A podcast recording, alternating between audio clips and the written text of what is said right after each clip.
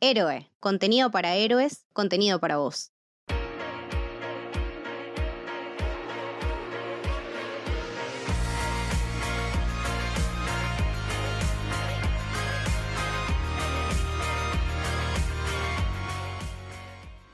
Bienvenidas, bienvenidos, bienvenides a un nuevo episodio de Camino del Héroe. Mi nombre es Camito y en esta ocasión me acompaña un amigazo de la casa, casi una tercera parte de Camino del Héroe, el señor Juli Capper. Hola, ah, gracias. ¿Cómo están? ¿Cómo estás, Juli? Yo estoy, la verdad, contentísima, contentísima de grabar un episodio con vos. Ya habíamos hecho el de Toy Story que salió divino y creo que hoy aparte vamos a hablar de una peli que nos encanta a los dos. ¿Querés decir cuál es?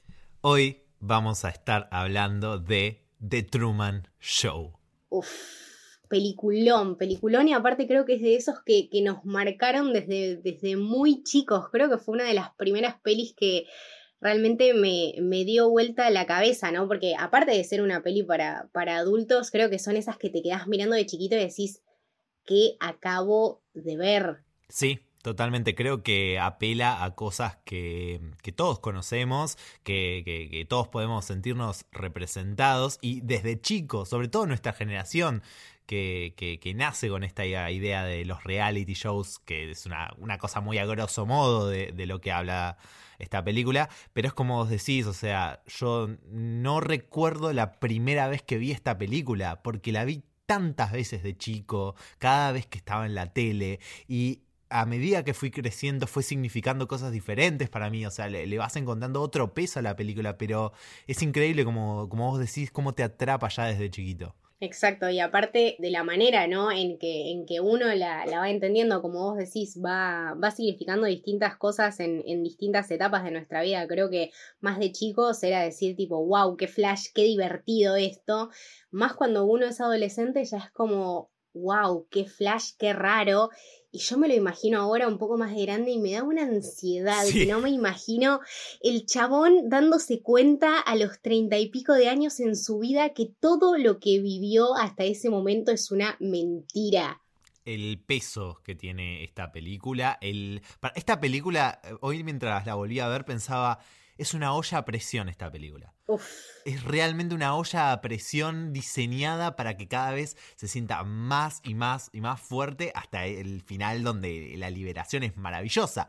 Pero es realmente una olla a presión durante toda la película. Aparte, eh, en ningún momento creo que uno o sea, creo que la, peli y el guion y su construcción eh, en, total y en conjunto tiene una, una liviandad y a vos te fluye de una manera que vos después ves el final y no lo podés creer. Creo que todo también tiene que ver con, con eso, ¿no? Con, con, las mentes geniales que hubo atrás de esto y también con el cast que me parece súper, súper acertado. Sí, es, eh, el final para mí es uno de los dos mejores finales del cine con el de Cinema Paradiso. Me parece que son dos cosas hermosas que, que realmente te, te, llenan de emoción y que pero son lo que son por el camino que tiene atrás. ¿Qué es esto que vos decís? Lo bien pensada que está esta película, la maestría con la que está escrita y todo está planeado y todo está puesto. Hoy veía una escena eliminada decía, está buena, pero entiendo por qué esta escena eliminada no está. O sea, realmente se sentía como como no hubiese encajado en la película y son esas decisiones las que forman que las que logran que la película haya quedado tan bien como quedó. Sí, sí, creo que con otro, con otro equipo y con otros profesionales no, no hubiésemos tenido el, el mismo impacto. El, bueno, venimos también de, de, un director excelente, la película es del 98, creo que el guion se había empezado a hacer alrededor del 95, hicieron como, no sé, lo rehicieron y lo volvieron a hacer un millón de veces entre, bueno, cambios de cast, eh, cambios de puntos de vista según los directores que lo iban agarrando. Eh, un director lo quería hacer un poco más oscuro, otro lo quería hacer un poco más light. El chabón que lo escribió estaba empecinado en hacerlo algo mucho más dramático. Y creo que esta es su mejor versión, ¿no? Un poco de comedia, pero también con un toque de drama, como que creo que si fuese un bajón sería un tremendo bajón, eso es lo que pasa. Sí, y además es una de las cosas que hace que la película se distinga de otras hace que, la película brille por sí misma. El tono, porque aunque uno a veces pueda no darse cuenta, es una película de ciencia ficción, es una distopía. Y hacer una distopía con este tono tan eh, brillante desde lo visual y desde la idea y desde, mm, y desde cómo está puesto, de cómo está hecha la puesta en escena, digamos.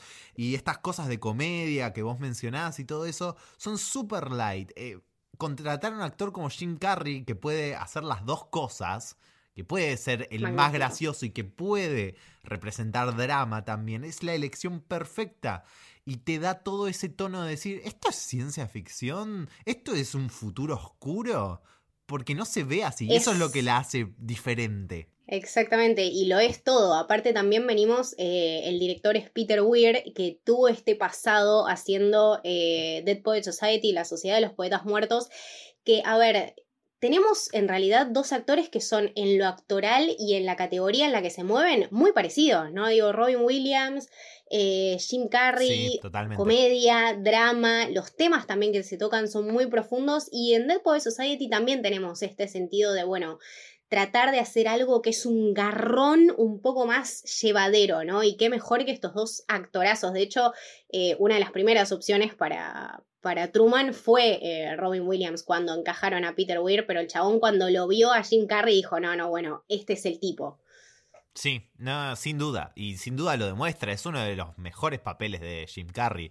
Em, yo creo que mucha gente lo puede reconocer, más allá de sus comedias, ¿no? Hablando de este, de este tipo de películas, uno lo puede reconocer capaz por lo que hizo en Eternal Sunshine, o que yo a mí me encanta el laburo que hace, me parece que es uno de, a, a nivel trabajo, su mejor trabajo probablemente es Man on the Moon, pero, pero esta película es, es otra cosa. Eh, así como creo que Man on the Moon es su mejor trabajo actoral, me parece que esta es su mejor película, porque el, combo final es maravilloso. No, no, aparte las, las, estadías y los humores y, las crisis por las que va sobrellevando a, su personaje en este, en este lugar tan bizarro, ¿no? Como es un, un el set, el set de, de, filmación más grande del mundo, eh, que también se crea, como vos decís, su propia distopía, ¿no? Esta comparación de que, bueno, se puede ver desde la luna igual que la muralla china. A ver, chicos, la muralla china no se puede ver desde la luna, ¿ok? No traten de hacerlo porque no se puede.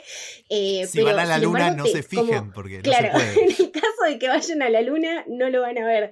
Pero digo, ¿cómo, cómo te van metiendo ¿no? en este mundo y van tomando ciertas referencias que uno ya conoce y bueno, te sitúan en una realidad paralela donde vos decís, a la mierda, esto podría pasar, ¿no?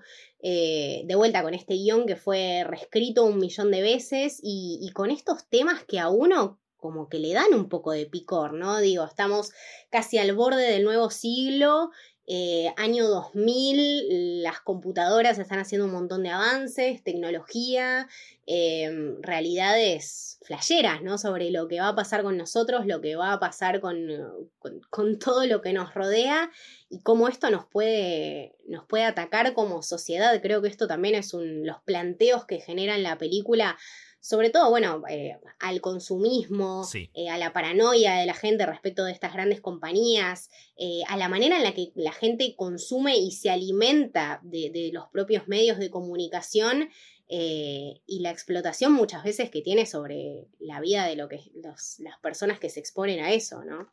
Sí, los grandes temas de esta película son probablemente em, la paranoia. Bueno, justo hoy estaba viendo a Ridley Scott decir que el motor de los futuros oscuros es la paranoia, es preguntarse qué pasaría si y, un poco qué pasaría si tomamos el camino equivocado. Entonces creo que, la película trata mucho de eso también. Y esto que decíamos, el consumismo, el morbo, el morbo de la televisión es una de las cosas que son súper eh, recurrentes y a la vez la, la, seducción de ese morbo, ¿no? Como todos se quedan congelados aunque puedan pensar que está mal. Y esta idea de, del acartonamiento, de, del mundo de cartón que representa la televisión. Vos hablabas del set y pensaba por un lado en el pueblo que crean eh, dentro de este set, este Sea Heaven, que mm, es como este cliché de ese pueblo americano donde está todo bien, pero en realidad pero en realidad barren los problemas abajo de la alfombra. Se me ocurre Village of the Damned. Claro, exactamente. Como, como ejemplo, ese, ese lugar donde es, la sociedad perfecta, pero vos sabes que abajo están escondiendo todo. La idea de que el pueblo sea eso es también muy de la ciencia ficción, pero está tan bien metido que es sutil, es hermoso. Y aparte de, la manera, como vos decís, de la manera en que se amolda a esta realidad americana, ¿no? Y a lo que ellos consumen como sociedad, esta vida, se, me ocurre mucho vida idílica de, de los 60, ¿no? También por, bueno, eh, por la fotografía, por los colores, la ropa, eh, los diálogos que hay entre ellos, ¿no? Eh, muchísimo este tema de, bueno, como hablábamos del consumismo, de la publicidad, de la manera en que se publicitan los productos. Increíble. Eh, me acuerdo de haber visto entrevistas que Laura Lini decía que eh, se, cansó de fijarse publicidades y, contenidos de los 60 para actuar como estas mujeres. Perfecto. Em, desde todo, ¿no? Desde, desde, lo atemporal que hoy te parece verla, eh, que es una peli de los, del fin de los noventas, pero no está ambientada en el fin de los noventas. Eh, digo, ¿no? El, el, lugar, es Sea Heaven. Podría pasar ahora. Claro, exactamente. Sí, sí, pero podría pasar ahora porque el, lugar adentro del set ya está a destiempo del mundo. Claro, es absolutamente atemporal, ¿no? Y, de hecho, bueno, los, los, temas que se tocaban también me acuerdo, eh, de hecho no, no, me acuerdo de haber visto, por ejemplo, mucha variedad racial, ¿no? En, en el set y en, y en, las personas casteadas. Pocas, muy pocas. El conductor del autobús y Doma, me parece. Bueno, justamente, y el conductor del autobús era una persona afroamericana, o sea, de, vuelta, ¿no? El desprecio, ¿no? O la, mm, la, manera de mirar mal a los vagabundos, que, bueno, de hecho la, madre en un momento le dice como, ay, bueno, los vagabundos nos van a, nos van a invadir y vamos a ser todos como el resto del país. Y ay, señora, por favor. había, había una, una review en Leatherbox que decía, eh, yo lo entiendo a Truman, si yo tuviera que vivir en un pueblo de todos republicanos también me iría a la mierda. Como es totalmente eso. Exactamente, exactamente. Entonces, eh, nada, representa creo que muchísimo también la, lo que es la vida y la idealización norteamericana de, un estilo de vida, ¿no?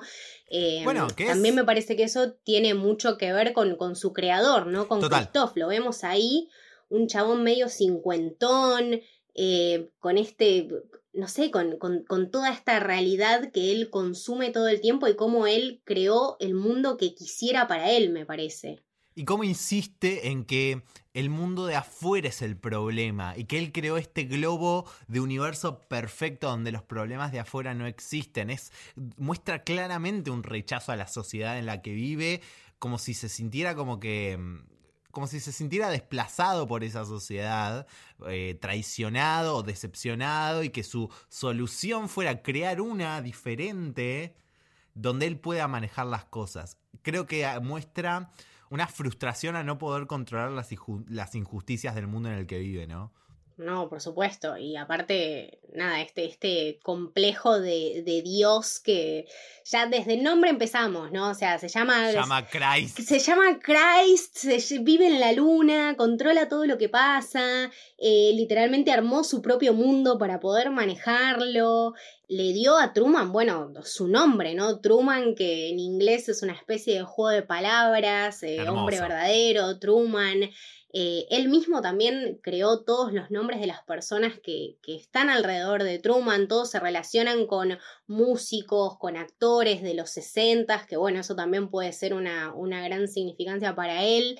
Y cómo, bueno, él, él planteó y creó un mundo alrededor de sus preferencias y puso a un niño adoptado que estaba abandonado ahí y lo metió en una realidad absolutamente irreal.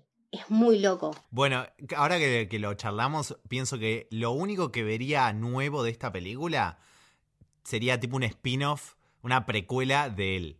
Tipo, de, de, de cómo era su vida que lo llevó a querer crear esto. Eso es algo que vería. Me encantaría me encantaría, sería recontra interesante. olvídate de, sí te iba a decir, porque ni siquiera me, interesa, creo que si a alguien se, le ocurre, que no creo que pase, porque ninguno de nosotros lo pensaría, pero creo que ni siquiera el, plantearme eh, la vida de Truman después de esto, ¿no? Creo que se rompería esa barrera irrompible que es, bueno, el, el querer preguntarse y el querer también dejarlo ser feliz, ¿no? Creo que cuando uno se lo pregunta para el final es como ya meterse demasiado en su privacidad. Ya sabemos tanto de él que creo que es algo que él tiene que conservar para él solo. Es totalmente eso. Cuando hablemos bien del final, creo que va totalmente por ahí la idea de, la elección de donde termina la película es perfecta. Exacto.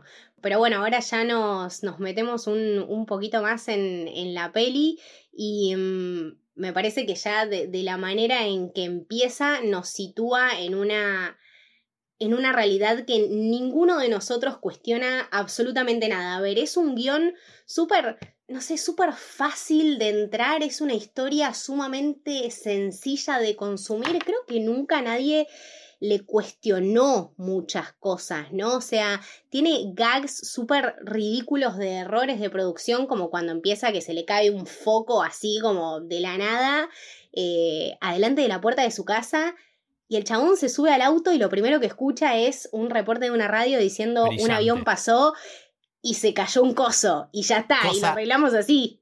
Cosa que además alimenta su miedo a volar. O sea, cómo juegan con todo eso todo el tiempo es maravilloso. Y antes de eso, la forma en la que la película empieza con Christoph hablando a cámara, en algo que es claramente una pantalla de televisión, dentro de la pantalla que sí, y dentro de la pantalla que nosotros estamos viendo hay otra pantalla que es por donde estamos viendo a Christoph. Y los títulos que no son de la película, sino que son del programa, te sitúa como espectador de ese programa de tele. No estás viendo la película, estás viendo The Truman Show, el, reality. Y eso ya te pone en una posición condicionadísima para el resto de la película, pero que como vos decís, también te ayuda a entrar en la historia, en entender qué es lo que está pasando. Cada vez que te tienen que dar información, que te tienen que explicar algo, generalmente está hecho en el juego del reality. Claro, vos te enterás al mismo tiempo que se entera Truman, pero vos lo entendés porque tenés esta facilidad de verlo desde otro punto de vista. Eso es mágico. Sí, o los montajes, o aprovechan los montajes que le muestran al resto de los espectadores para explicar un evento de su pasado, para que el espectador del reality lo recuerde, y de paso te cuentan a vos qué es lo que pasó. Em, es, brillante como te todo el tiempo la película te está condicionando a que vos seas un espectador más dentro de esos espectadores eh, que están que, vos después vas a ver que están viendo el programa porque eh, la trama de la película sucede yo hoy, iba mirando y sucede más o menos en cinco días. Todo el primer día está vos estás viendo el reality. Las cámaras son las del reality no ves a ningún otro espectador. Vos conoces su rutina a través de ver el reality. Y sos uno de ellos porque estás haciendo lo que hacen ellos, ver su rutina una y otra vez. Claro. Sí, sí, sí, no, pero aparte eh, este tema también, ¿no? De, querer ser parte y, de, que la historia se plantea algo absolutamente distinto a, lo que vimos eh, alguna vez y nada, después te preguntás, bueno, ¿a dónde te, te lleva esto? Y, y cómo no se lo planteó antes, ¿no? Cómo, y, y, quizá como a uno también le pasa, ¿no te pasa a vos a veces que decís, bueno, no, a mí me están filmando o esto es un, esto es como Truman. Cómo uno después eh, se siente, ¿no? De, esa manera, digo, observado y que todo el mundo conspira en tu contra y esto no hace más que alimentarnos la paranoia, ¿no?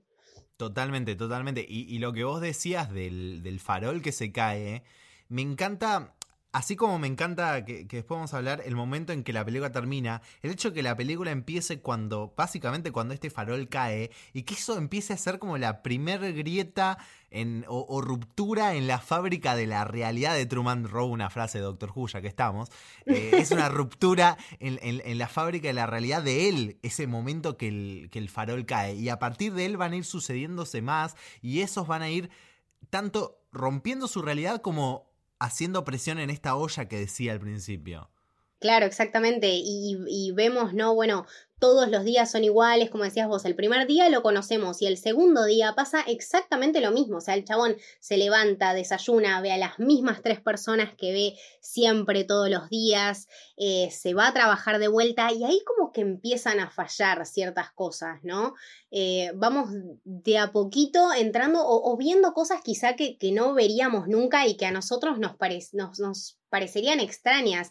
Esto que, que decíamos... Eh, anteriormente de, bueno, alimentar sus fobias y alimentar sus miedos constantemente, ¿no? Choques de aviones, barcos que se hunden, gente que no se quiere ir, que encuentras en, su lugar de establecimiento este, este, nicho donde no lo quiere dejar, eh, todas estas cosas que después, bueno, Christoph eh, nos enseña que es como para mantenerlo ahí, el chabón dice, teníamos que encontrar una manera de que no se vaya y encima Truman que salió eh, el, más explorador del universo, ¿no? que, es increíble decía de chiquito, bueno, yo quiero ser como Cristóbal Colón. Y la maestra que le decía, no, mi amor, no queda nada, no que descubrir.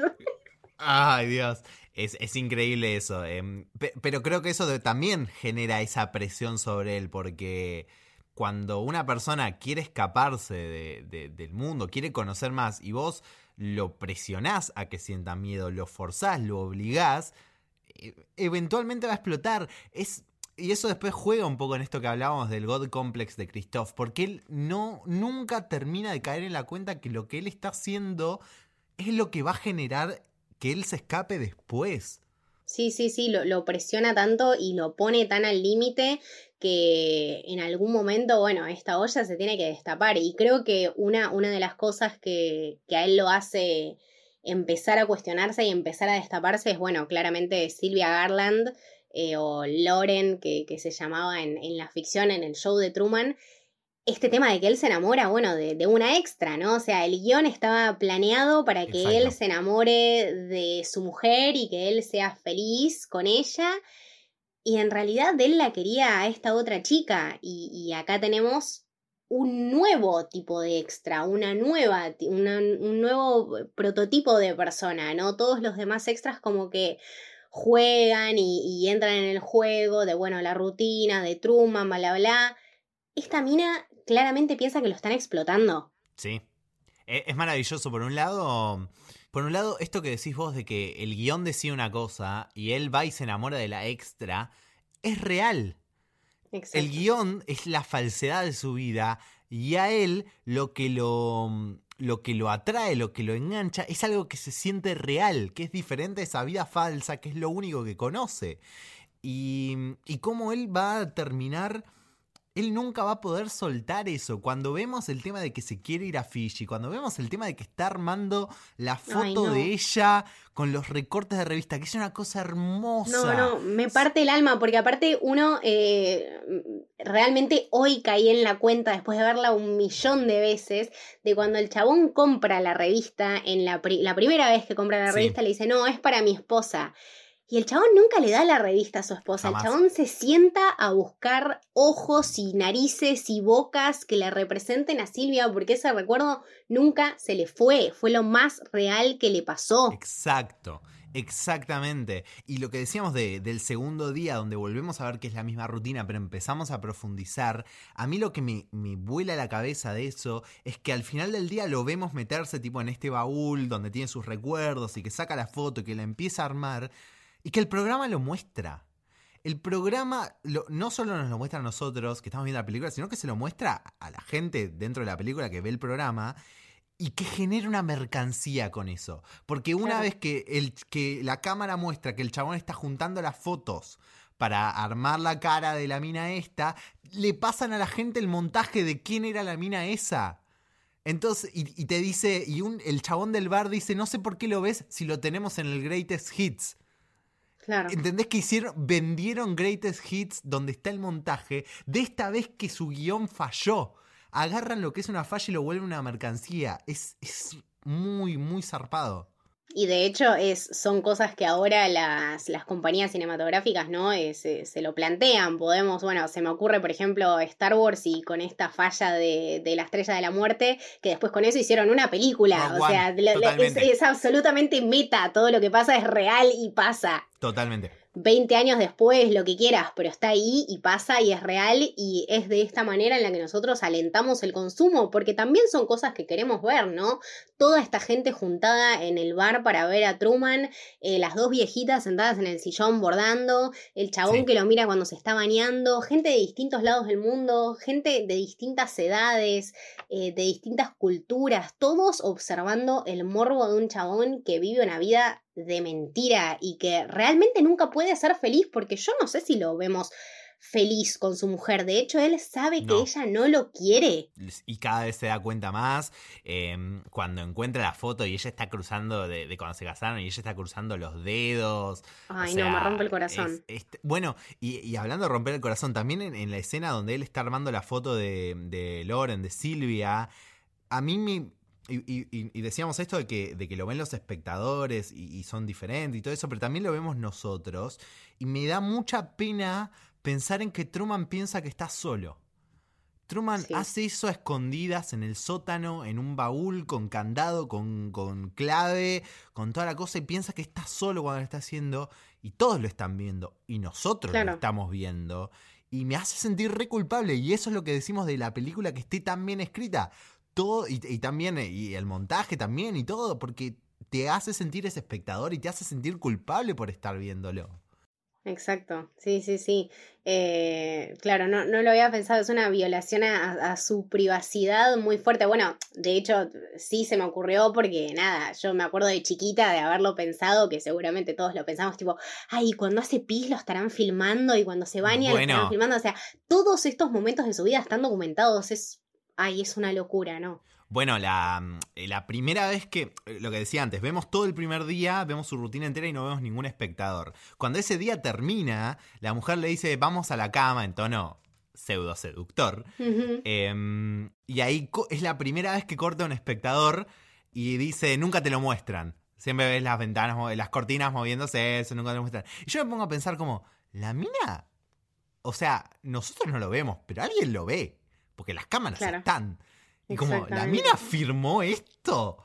Es, muy turbio. Es una de las cosas más turbias de la película para mí. Ya desde el, sacando la base de robarse un bebé, ¿no? Pero, sacando eso de lado, es como re turbio la idea de la mina firmó eh, contrato con esto sabiendo que alguien, no los televidentes, pero alguien la iba a ver coger con este chabón. Es como, oh. Y aparte, cogerte un chabón que nada, todo el mundo sabe que no te estás, que, que, que, no lo disfrutas y el chabón piensa que sí, o sea, lo estás engañando a él y te estás engañando a vos y nos estás engañando a todos y le estás cagando la vida al chabón. Cada vez que lo pienso me vuelvo loca porque no lo puedo creer. La, mira, la mujer es la que tiene la, la concepción más errónea de dónde se metió. Porque cuando se le rompe el papel más adelante, cuando se, se arma todo el quilombo eh, y dice tipo, es poco, esto no es profesional, es como, pero vos sabés dónde te metiste, o sea. Y la mina se termina yendo del programa por eso. Eh, es como la, que menos entendió dónde se estaba metiendo y eso se nota. Por eso a mí me pasa mucho que me cae peor el amigo. O sea, el amigo le miente todo el tiempo y no se le cae la cara. La mina por lo menos lo odia. La, mina por lo menos lo odia y lo muestra. El chabón le actúa adelante, le miente y no se le cae la cara. Me da mucha bronca pero aparte lo bien que lo hace y lo hizo durante años, ese momento donde crecieron juntos. Claro, ese momento donde él se va, bueno, cuando, cuando la agarra a ella, que la agarra, ¿no? Como esta paranoia que ya empieza a sospechar y que, y que se vuelve loco y que la mina en un momento intenta publicitar el, el, cocoa que quería vender y Truman la agarra y le dice, pero, pero, ¿qué mierda le estás hablando? ¿Entendés qué estás haciendo? Y él lo va a buscar y tienen toda esa charla de, bueno, y vos te acordás de cuando éramos chicos que hacíamos esto y que nos copiábamos los dos y que acertábamos juntos o nos equivocábamos juntos. Me rompe el corazón, el chabón no tiene un amigo. No. Y aparte, aparte que es Christoph hablándole al oído. Ay, no, es muy perverso, es todo guionado. y que... termina, y que termina en el padre volviendo re telenovela. Es como. Ay, no. Es, muy terrible lo que hacen, pero me encanta que en ese momento él ya se re da cuenta de lo que está pasando. Eso es clave. El momento ahí no le. Cuando en un momento el amigo le dice. Le dice, yo tendría que estar metido también antes de que él diga nada. Y ahí como que Truman pone cara de. Ah, no, acá, acá te caché. No, pero aparte, eh, como forzar este, este dramatismo y jugar con la vida y con los sentimientos de una persona simplemente por el tema del rating, porque había empezado a flaquear un poco, ¿no? Con todas estas dudas que se le presentan a Truman. Y el chabón manipuló absolutamente todo, le mandó a su padre de vuelta que el chabón pensó que se había muerto en una tormenta, que su madre le recontrafirmaba que estaba muerto. El chabón lo ve volver. O sea, ¿qué, Ay, no, es muy turbio. No, no, muy Sí, feo. sí, no, no, no. Todo eso es súper es, turbio de la película. Y me encanta como eh, un toque antes pasa, lo de- con el padre pasa que, que el chabón se mete en el set y que después te muestra que pasó varias veces que alguien se mete en el set, pero esta es la primera vez que se mete un actor, un, un ex actor de la serie, digamos. Em, y cómo todo eso va generando lo que decíamos antes, estas rupturas en la realidad de él y cómo él empieza a reaccionar de eso. Porque al día siguiente de que él, de que pasa todo lo del recuerdo sobre, sobre Silvia y todo eso, que a él se le cruza la radio que está narrando lo que hace él para los extras.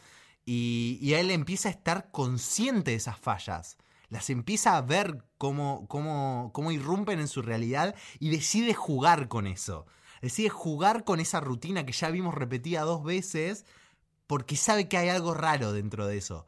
Y cómo, cómo están por atropellarlo y no lo atropellan y él para los autos. To- toda esa evolución de cómo se va derrumbando el mundo cuando empieza a notar los huecos, eh, el farol, la nube de lluvia personal, la radio y ahora los autos, es increíble. Y la música en ese momento. La música es cuando... un juego Es brillante en esta demencial. película. Sí, es brillante. También me acuerdo eh, en ese mismo momento cuando él, bueno, eh, se baja y, quiere entrar un poco más temprano a laburar, pero dice, no, bueno, voy a entrar al otro lado y el chabón entra en el edificio de al lado, quiere subir el ascensor y está toda la producción atrás. No, no, no, es una cosa que no, no se puede creer realmente. Imagínate vos, imagínate estar en tu vida normal y entrar a un edificio y ver que detrás de la puerta del ascensor hay un, está el backstage de un set de filmación. De un edificio que vos siempre pensaste que era un edificio normal. Te, te rompe la cabeza. Me vuelvo loca. No, y aparte, bueno, de, de hecho, ahí en ese momento es cuando la cabeza de Truman empieza a pensar, bueno, ok, hay algo más y hay algo raro. Me acuerdo que, bueno, él va a la casa desesperado, la agarra a la mujer, eh, empieza a, a manejar, ¿no? Dice, bueno, eh, Sí. nos vamos Primero- a Atlantic City. Primero descubre el loop que hay en su calle, que me parece maravilloso. El chabón se sienta toda la mañana. a- a- es increíble, tipo, el chabón se sienta toda la mañana y descubre el loop de vecinos haciendo cosas en su calle. Me parece increíble. No, no, es excelente. Y, y después, ¿no? Como la, la mina, bueno, intenta disuadirlo, ¿viste? No, bueno, Truman, no, pero hagamos esto, hagamos aquello. No, pero los invité a Marlon y a no sé quién para venir un asado, qué sé yo, me tenés que comprar. O sea, constantemente lo están tratando de distraer, pero el chabón tiene muy claro lo que quiere, ¿no? Ya probó irse en avión y llegó a la agencia de viajes y era todo eh, fotos de aviones prendidos fuego. ¿Viste lo que dice el cartel? El, el cartel de, de, eh, tipo, viajero, tené cuidado con estas cosas.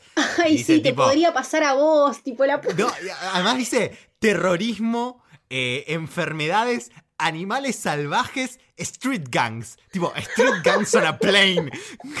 No, no, es horrible, es muy fuerte, es muy fuerte. Em, todas estas, estas cosas, ¿no? Que, que a él lo mm, le impedían este objetivo que era irse. El chabón, bueno, primero se quería ir a Fiji, después se quería ir a Chicago, después no sabe dónde mierda se quiere ir, solamente sabe que se quiere ir. Porque a Fiji no puede ir porque falta, porque no hay aviones, porque es high season, porque no sé qué. Bueno, quiere irse a Chicago, se rompe el autobús. Bueno, se baja, se cansó, se hartó, el chabón empieza a manejar y en el preciso momento en que el chabón decide irse a Atlantic City, ¡pum! Tráfico. La mina le dice, viste, bueno, no me podés culpar por el tráfico. Bueno, listo, el chabón da la vuelta a la rotonda un millón de veces y se le libera la calle. Hermoso. Dice, no, bueno, ya está, nos vamos a. No, no me acuerdo dónde era, nos vamos a Nueva Jersey, no sé qué. Y en ese preciso momento donde vos lo ves manejar y donde estás, donde parece que casi se va a liberar y que casi, casi lo logra, llega una ruptura para él, para él y un trauma tremendo que es el agua, ¿no? Que es Sí. tener que manejar sobre el agua y bueno, todo lo, todo lo relativo a viajar sobre el agua. Pero esta vez ni siquiera él deja que eso lo detenga y me parece que eso es loquísimo. Es que es eso de cómo él va. mm, cómo estas rupturas en su realidad van generando que él tenga que ir más allá. Y es lo que decíamos que Christoph después no entiende. No, no, no entiende lo que, lo que causa en el cerebro de esta persona presionarlo. Al chabón le generaron el miedo al agua porque su papá se supone se murió ahogado porque él decidió que quería quedarse más tiempo en el bote en una tormenta. O sea, le generaron culpa. Culpa. A un no, es muy nene. loco. A un nene porque se le murió el papá para que tenga miedo al agua y no se vaya. Y, y- pero todas estas fallas, todas estas cosas que van rompiendo su realidad, lo hacen ir más allá. O sea, su papá apareciendo como vagabundo es una consecuencia directa que él decía, ok, no, yo tengo, yo entiendo que tengo este miedo, porque ya lo tengo internalizado, pero tengo que romperlo porque acá hay algo más. Yo, yo quiero ir más allá y yo ahora me doy cuenta que puedo y no lo estoy haciendo. Y que evidentemente hay algo que le está manejando la vida y que nada de eso es normal, que todo lo que él conocía hasta ahora lo puede empujar un poco más y lo puede forzar un poco más y repensarlo de, de otra manera, ¿no? Como en este momento en que está él con su mujer en el auto y el chabón le agarra la mano, cierra los ojos, aprieta el acelerador y le dice, toma, maneja vos. ¿Y qué va a hacer la Sí. mina? Está espantada Es O sea, increíble. maneja y logra cruzar el agua y uno como espectador dice, la concha de la lora, ¿dónde me lleva esto? ¿No? O sea, siguen el camino, siguen el camino, le prenden un fuego así flashero, tipo de la nada. Yo no lo podía creer cuando lo Es un veía. truco de, es un truco de mago barato en el Gran Rex, viste, que te prende el fuego así, todo en línea Increíble. recta, como el hilito de fuego. Increíble. Y después, bueno, como ni siquiera eso lo frenó, ¿no? Siguió andando y tuvieron que inventarle una fuga en una planta nuclear para después Tranca. cagarla. ¿Entendés? Y el chabón pregunta tipo, no, bueno, pero ¿qué anda pasando acá? Y, pero no se puede ir por otro lado. No, están todos los accesos cerrados. Ah, bueno, está bien. Gracias. No, de nada. Truman. Y ya ahí la Oh, cagan también. No, bueno, eso es lo que me... Son un desastre. Es increíble lo desastroso que son todos los actores en ese fucking lugar. Tipo, los extra que no se gastaron en aprender ninguno de los oficios que tenían que representar. Y el chabón que va y le dice, eh, Truman, ¿qué onda? Tipo, dale. Claro, no, no, el chabón que tenía que manejar y no sabía manejar. Un desastre. Eh, y, y definitivamente uno de mis, de mis momentos favoritos es cuando él descubre que, que su mujer en realidad no es ninguna ni cirujana, ni aprendiz de cirujana, ni nada, que es esto de cuando él la va a ver al hospital. Y están practicando tipo una cirugía a una persona que se había caído por el ascensor que tenía la pierna en perfectas condiciones. una amputación de una pierna que estaba perfecta. Aparte, la- aparte es una amputación y le dice tipo escalpelo, que es un cuchillito de mierda, ¿viste? No, no, es realmente, realmente magnífico. Así que nada, chicos, pongan plata en sus producciones. eh, Sí, loco. Nada, eh, enséñenles cosas a los extras. De hecho, bueno, eh, mucha, muchísima gente que, que aparece en el. En la película son extras eh, reales, o sea, son, son personas reales del lugar donde ellos estaban filmando que, que, que lo sumaron a la producción, no son ni actores conocidos ni nada. Creo que eso también ayudó muchísimo a este aire más, eh, así más informal. Sí, Pero sí, sí. mm, En, en estos momentos cuando Truman se, se plantea estas cosas, uno lo ve ya tan decidido que en un momento después cuando está esta entrevista, ¿no? Con, con Christoph, que él, bueno, cuenta cómo era todo, que él fue un nene que fue abandonado, entonces, bueno, fue el primer nene adoptado por una, por una compañía para, para hacer este programa. Él cree realmente que hizo un acto de bien. Sí. O sea, él, él firmemente piensa que, que, que está contribuyendo a la vida de Truman porque le brindó la vida que supuestamente todos quisiéramos tener y que además está contribuyendo a la sociedad con, con, un producto audiovisual que, que de hecho lo hace, pero ¿a qué costo, no? O sea, sacrificar la vida de una persona simplemente para que los demás y las grandes compañías eh, se beneficien de eso, creo que... No solo eso.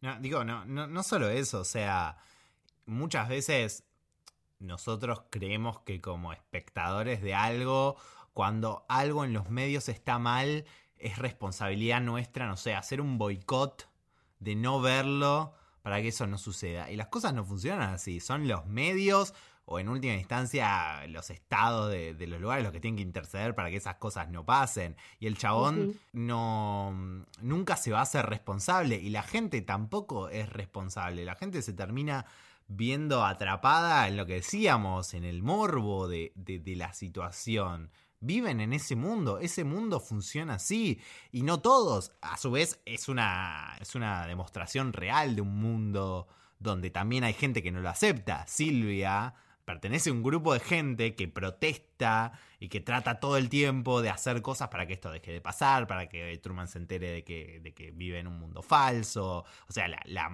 la, representación del mundo exterior es así de accurate. O sea, hay gente que se ve enredada en verlo, en el morbo, en, la, en engancharse y todo eso, como cualquiera se engancha en la tele, y también la gente que sale a protestar.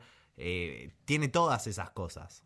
Sí, de hecho, lo, vemos, por ejemplo, en, algo de, la vida real, se me ocurre Gran Hermano, que lo tenemos, de hecho, salió un año después de, Truman Show, empezó a transmitirse Gran Hermano. O sea, creo que es, si es una coincidencia, es una coincidencia divina, la verdad. Sí, Pero creo que eso es lo más cercano que tenemos. ¿Por qué estamos mirando 24 horas que hacen 15 personas encerradas en una casa? No lo sé. pero lo, estamos mirando y la gente lo ve y hay eh, talk shows al respecto y analizan la conducta de, no, sé hasta dónde llega, eh, digo, ¿no? la intriga humana y, como decías vos, este morbo, pero me parece que nunca acaba, ¿no? Porque se sigue haciendo y, este tipo de películas con, esta, con este tipo de realidades se sigue pensando y se sigue, eh, se sigue explotando de alguna manera. Entonces, como que es, es, es un interrogante que, al que no sé si le queremos tener una respuesta simplemente por el hecho de que nos entretiene de alguna manera. Totalmente. Entonces, bueno, pero, pero sí, este, también está, como decías vos, el, personaje de, Silvia, ¿no? Y, de sus ganas de que Truman conozca la, la vida real y las ganas que tiene él, ¿no? Que bueno, cuando finalmente no se le brinda ningún tipo de posibilidad, cuando él agota todos sus planes. Irse en avión no le fue bien, irse en micro no le fue bien, irse en tren no le fue bien, irse por, eh, en auto no puede. Hace lo único que le queda por hacer y se roba ese pedacito de privacidad que le quedaba en el sótano y el chabón se escapa. Todo el, todo el tercer acto es maravilloso, es, es, más que... Si ya el resto de la película era perfecta, lo que, lo que hace el, tercer acto es, es otro nivel. Ya viene del final del anterior, que después de que esto decíamos de, de la planta nuclear y todo eso, él se escapa, termina con esta pelea con la mujer de la que hablábamos, con ella que termina que cuando él completamente sacado ya porque la mina no para de mentirle y él su realidad se le cae a pedazos, la agarra del cuello y ella grita do something a la, a la cámara. Claro. Y el chabón, pero si ya estaba sacado antes, se termina de romper.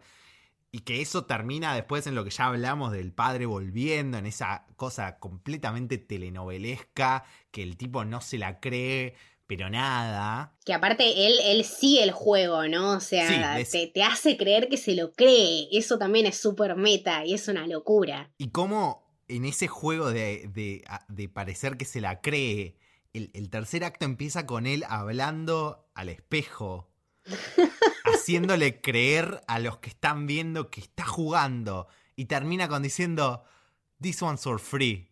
Claro, esta, es la, última que te doy. Claro. Esta es la última que te doy. A partir de acá soy yo.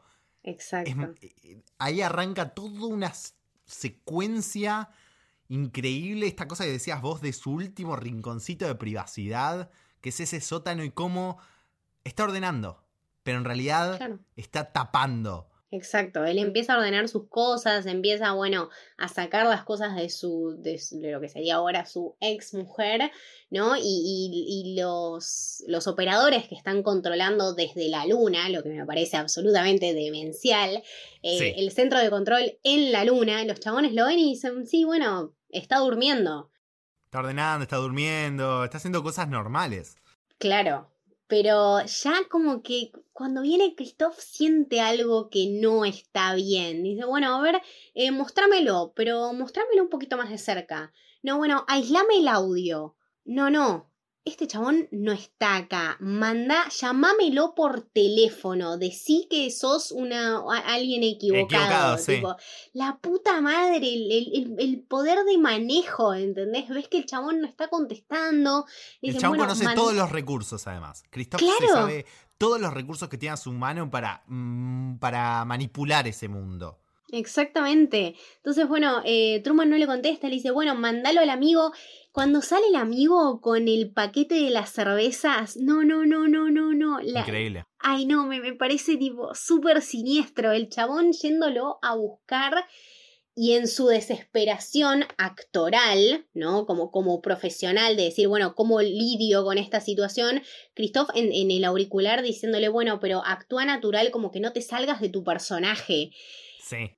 Y el chabón se está volviendo loco buscándolo a Truman y Truman en realidad ni siquiera está. ahí, o sea, está teniendo este papel de ridículo y eso también está buenísimo de Truman, que los expone como lo que son, como unos ridículos. Los obliga a cortar la transmisión por primera vez en no sé cuánto, 10.000 días creo que dicen, no sé, una cosa así. Sí, sí, sí. Eh, por primera vez los hace cortar la transmisión, la desesperación de la gente cuando se corta la transmisión. Y cómo, y, cómo también eh, Christoph se aprovecha de eso, ¿no? Cuando, cuando empiezan a llegar las llamadas, a colapsar las líneas, eh, los chabones de las publicidades diciendo, bueno, eh, vamos a dejar de sponsorear esto, no sé qué. El chabón está sumamente tranquilo, porque le dice, sí, bueno, pero con esta pantalla acá de cortamos la transmisión, estamos teniendo más rating que en cualquiera de estos 30 años. Sí, totalmente. Eso me parece absolutamente siniestro. Y, a la par, todo lo que empieza a pasar en el pueblo, esto que te decía que parece, que, parece Village of the Dam, todo, todos los, los chabones caminando juntos en fila, patrullando el pueblo. Siniestro. Es, realmente siniestro. ¿Y qué, cos, qué hay más God Complex que el Christoph haciendo de día en la mitad de la noche? Creo que eso, e, eso ya lo rompió absolutamente como persona, como dueño de su creación. Eh, como profesional, como, como ser humano, ¿no? También porque de alguna manera es violar absolutamente la realidad que Truman conocía. hasta, este momento, como que veníamos respetando de, bueno, eh, cada uno en su personaje, ¿no? No salirse de esto. Ahora el chabón son las 3 de la mañana y te hace de día, solamente para encontrarlo, porque en algún lugar tiene que estar. Y el hecho de que Truman agarre su miedo y lo vuelva su ventaja el último lugar donde iban a buscarlo es donde estaba, en el mar. Es. Truman es brillante, eso es lo que tiene además. E, es realmente inteligente. Obvio, obvio, por supuesto. Y aparte ya después de haber consumido esta realidad ficticia, él ya sabe con lo que está lidiando, entonces también lo puede agarrar desde, desde ese lado, ¿no? lo vemos con miedo, Sí, pero quizá no tanto, porque dentro de, creo que dentro de su propia incredulidad, algo está entendiendo. A ver, no sé si yo me plantearía como persona decir, bueno, no, esto es en realidad está todo eh, y es una vida que a mí me produce un set de televisión. El chabón no sabe eso, simplemente sabe que lo que está viviendo es una mentira y ya no le importa, no le importa nada. Es que es eso, es totalmente, es, es el hecho de que cuando cuando sentís que toda tu vida es una mentira, que nada de lo que vos tocas es real, ¿qué es el miedo? ¿Qué? O sea, el chabón está en el mar, en ese bote, e incluso cuando Christoph se vuelve completamente loco y le empieza a tirar con de todo, ¿qué le queda al tipo? ¿Volver atrás, a tierra, a la mentira? ¿O morirse? ¿O encontrar algo? Y yo tampoco vuelvo. No, esa mentira en la que viví no es una seguridad. Y eso es lo que tampoco entiende Christoph al final.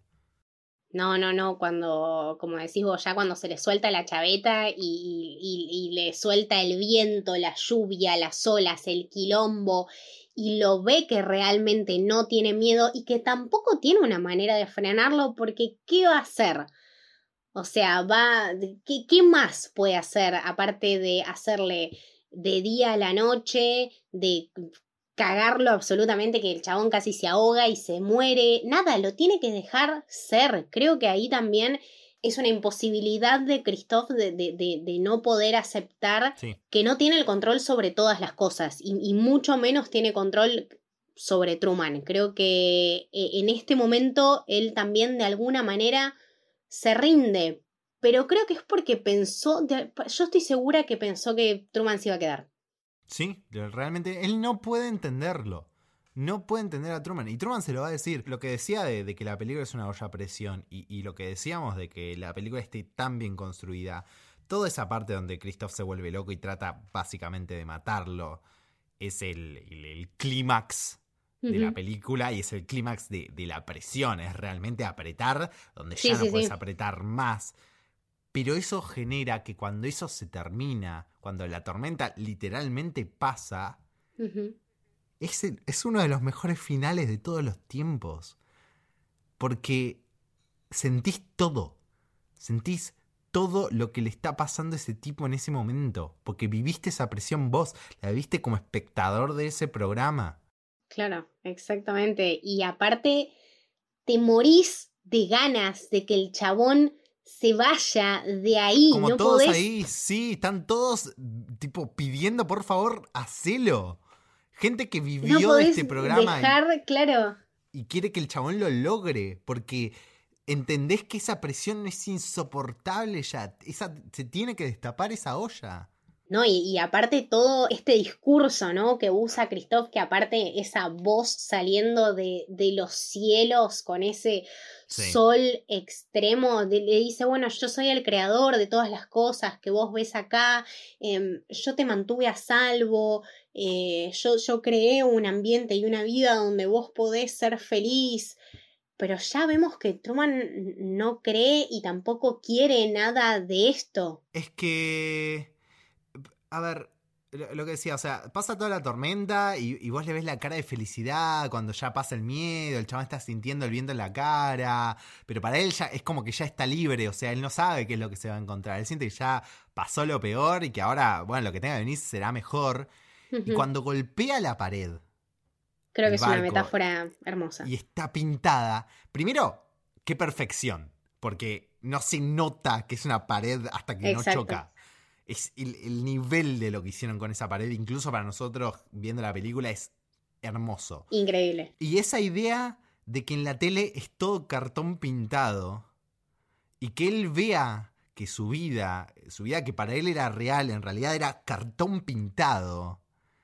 Es, muy fuerte. Cuando el chabón pone la mano y se hace real todo lo que él nada más estaba temiendo, que, que estaba pasando, que todo era mentira, cuando se baja del bote. Le empieza a pegar a la pared, llora, es tipo, Jim Carrey, Dios te amo, es muy Es desesperante, es muy, es muy real y, realmente te, te volvés loco porque, porque te lleva a ese punto de empatía, ¿no? Decís, ¿qué hago yo si soy este chabón y me doy cuenta que esto me pasa a mí, me muero? ¿Tendría yo la valentía para afrontar esto como lo hace Truman? Eh, yo siempre es algo que me pregunto. Y eso que vos decías del discurso y, las respuestas de Truman. Le dice tipo, no pusiste una cámara en mi cabeza y se lo hizo de una manera tan honesta, tan reaccionaria, como vos, no, vos no sabés lo que me está pasando. Vos podés mirarme todo lo que quieras, pero lo que hay en mi cabeza no lo sabés. Y eso también es, una metáfora de que nos pueden observar, nos pueden mirar, ya sea las cámaras, las cámaras de seguridad, las redes sociales, lo que sea, pero nadie nos va a conocer nunca más que nosotros mismos. Eh, y que es en nuestras cabezas donde nadie realmente va a poder entrar del todo, no importa cuánto nos observen. Está tan bien reflejado solo en esa reacción de, sí, sí. no pusiste una cámara en mi cabeza. Ay, no, me pone la piel de gallina, es hermoso. Total. Y, a partir de ahí, me encanta no pensar, que es lo que digo, que, que Christoph no se da cuenta cómo, ellos mismos plantaron todas las cosas que después Truman iba a usar para, para, para llegar hasta ahí y decidir salir. O sea, a, Silvia la podrían haber sacado eh, a la primera que, se miraron y la decidieron dejarla para crear caos y drama que después iban a vender. Lo del padre, que el agua, que Fiji, todos son cosas que ellos le pusieron. Y él agarra, él agarra todo eso y lo usa para escaparse. Tipo, le, prueba a Christoph que su experimento va a fallar siempre.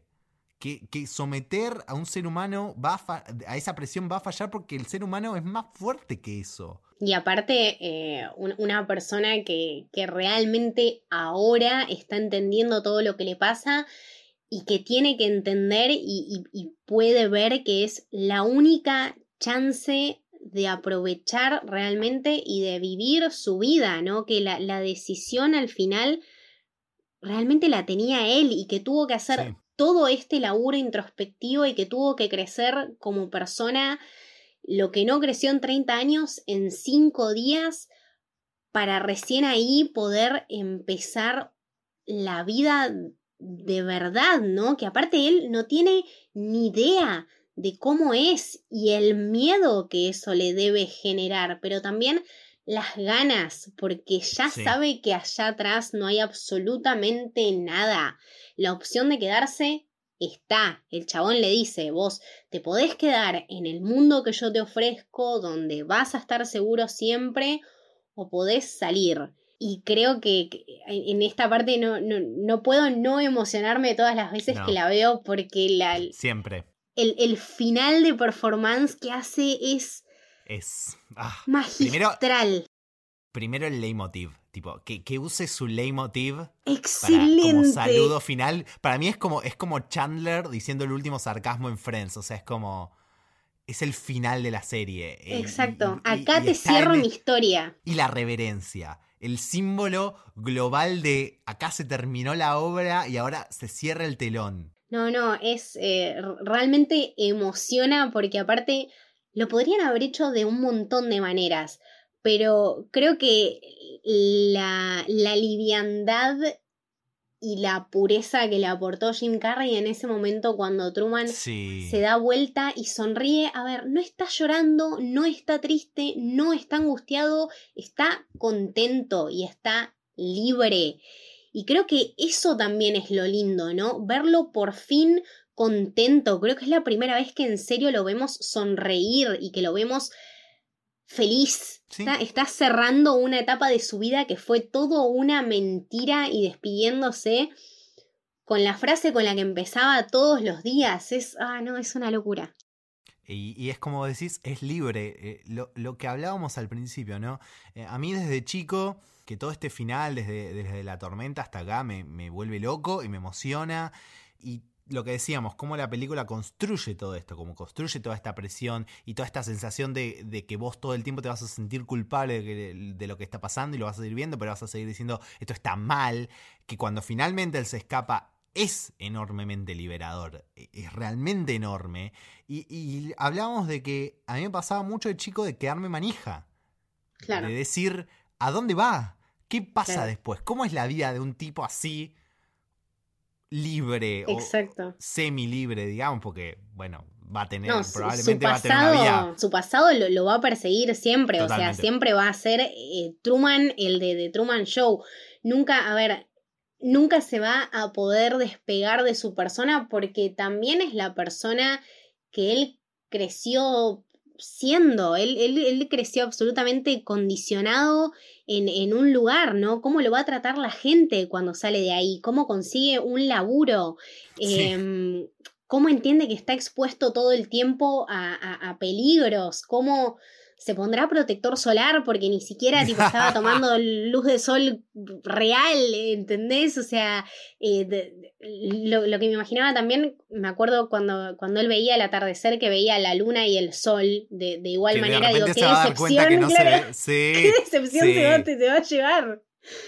Es, que esto, vos te preguntás todas esas cosas, eh, te morís de ganas de verlo reencontrarse con Silvia porque la ves a ella correr, te pasan te pasan todas esas cosas por la cabeza, pero eh, lo que me pasó, después de que siempre tenía esas preguntas, esas sensaciones, lo que me pasó una de las últimas veces que, vi la película fue darme cuenta de que no, de que el final es perfecto que termine ahí, porque así como nosotros fuimos espectadores todo el tiempo, somos espectadores hasta ahí como los demás, no lo vemos más, nadie lo ve más, él a partir de ahí es libre de cualquier espectador, los, los que están adentro de la película y nosotros.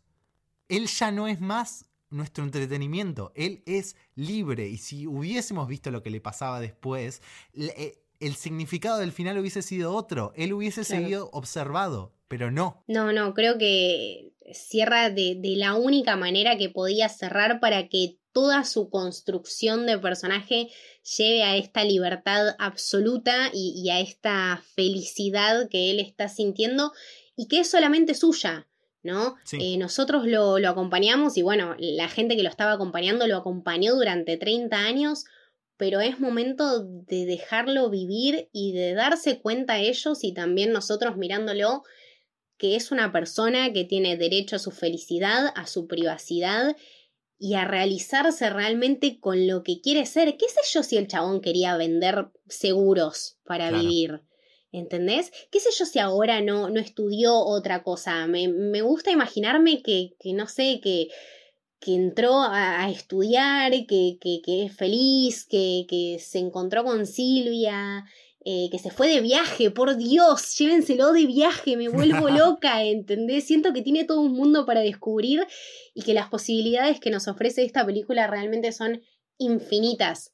Pero lo que nos ofrece también es esta realidad de cuando todos festejan, porque Truman finalmente se liberó de esta corporación horrenda, la transmisión se corta y vuelve a los espectadores y están los chabones en el garage de los autos. Eh, bueno, Truman, qué bueno, no sé qué. Se corta y ya está. Bueno, ¿qué más hay para ver? Eso. Es. mientras que. Es que, de vuelta, lo inteligente de la película. Mientras que la película entiende que la observación de Truman termina ahí y que no podemos seguir mirando a Truman porque ahora es libre. La película de todas maneras encuentra una manera de dejar esa pequeña puerta abierta a, a lo que hace una buena distopía y una buena ciencia ficción.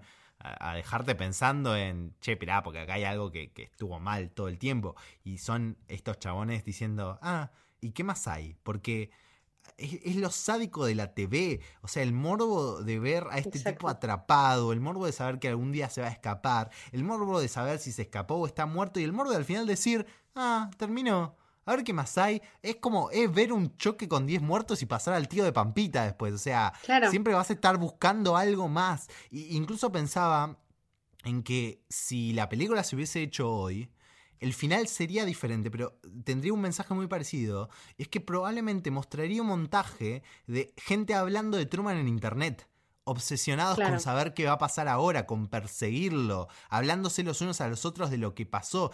Y hoy en día, mientras que capaz no cambiamos de canal, pasamos de una pantalla a la otra. Sí, pasamos de una red social a la otra. pasamos de ver, que generalmente lo hacemos al mismo tiempo, ver la tele y comentarla al mismo tiempo en el teléfono. Y si no, pasamos de una a la otra. Sí, sí, obvio, por supuesto. Eh, o sea, no cambió eso. No cambiamos de canal, pero cambiamos de una pantalla a la otra. Sigue siendo lo mismo. Y como la película toca todas esas cosas tan. No, no. No deja nada suelto, no deja nada colgado, no no tiene astillas, no, no sé, es, es realmente sólida. Aparte, sí, es, es, sumamente honesta. Eso es lo que tiene. Somos nosotros mismos mirándonos desde una pantalla, mirando a otro chabón. Es.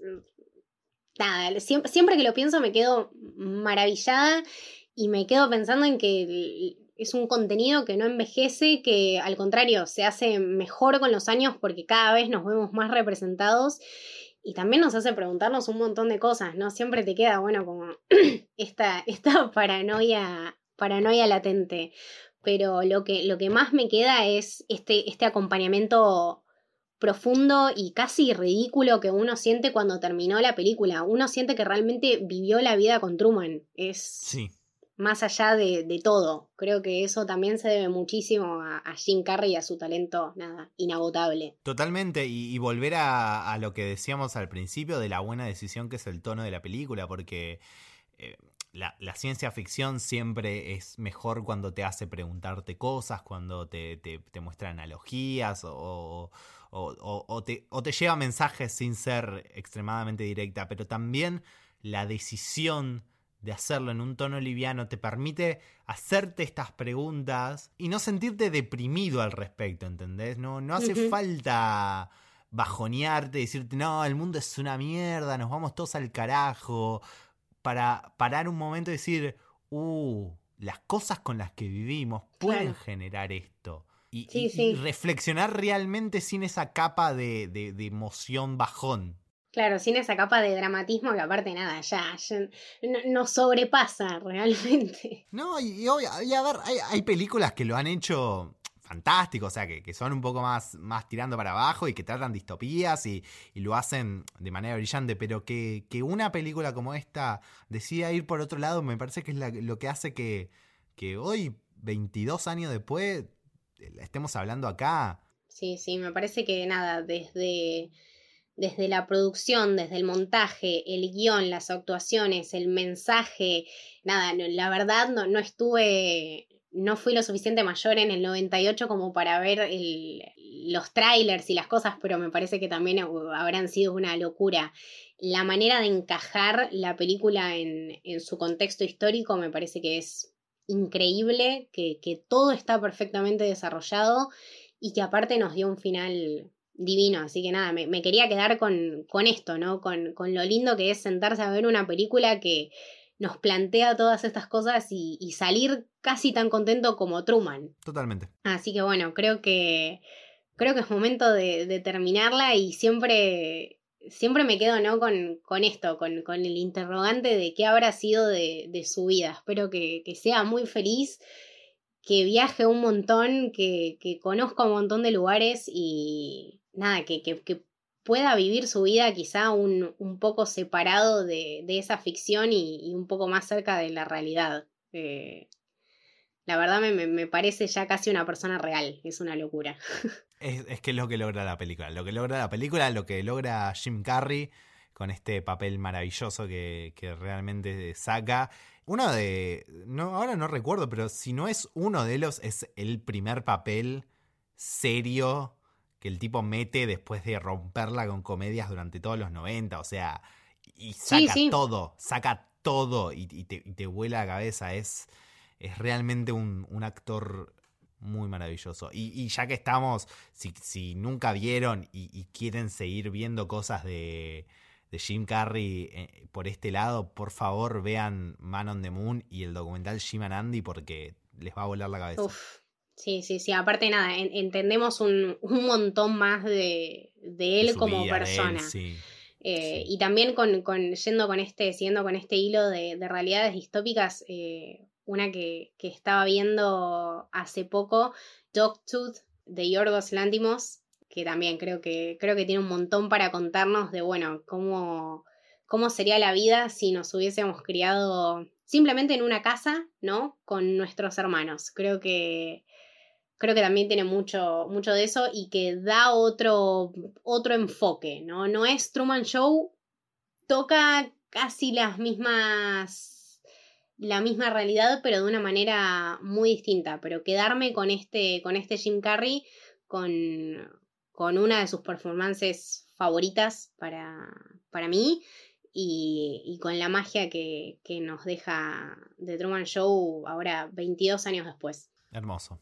Juli, eh, muchísimas gracias por acompañarme, me encantó, me encantó hablar de esta peli con vos. Eh, ¿Dónde te podemos seguir? ¿Dónde te podemos leer? ¿Dónde te podemos escuchar? A mí me encuentran en arroba Julián Caper, Caper con K en Twitter o en arroba Julián Caper bajo en Instagram y por supuesto en muchas de las cosas que hacemos acá en Héroe Producciones, arroba Soshéroe en ambas redes. Exactamente, un, un lindo podcast de, de Doctor Who por el largo camino con Leti. Y otras, y otras maravillosas eh, apariciones estelares acá en, Camino del Héroe. Exactamente, sos uno más, uno de los nuestros. A mí, bueno, yo soy Camito, eh, me pueden encontrar en Instagram como Camito, en Twitter como Camito del Héroe. Al podcast Camino del Héroe lo encuentran como Camino Héroe en Twitter y Camino del Héroe en Instagram.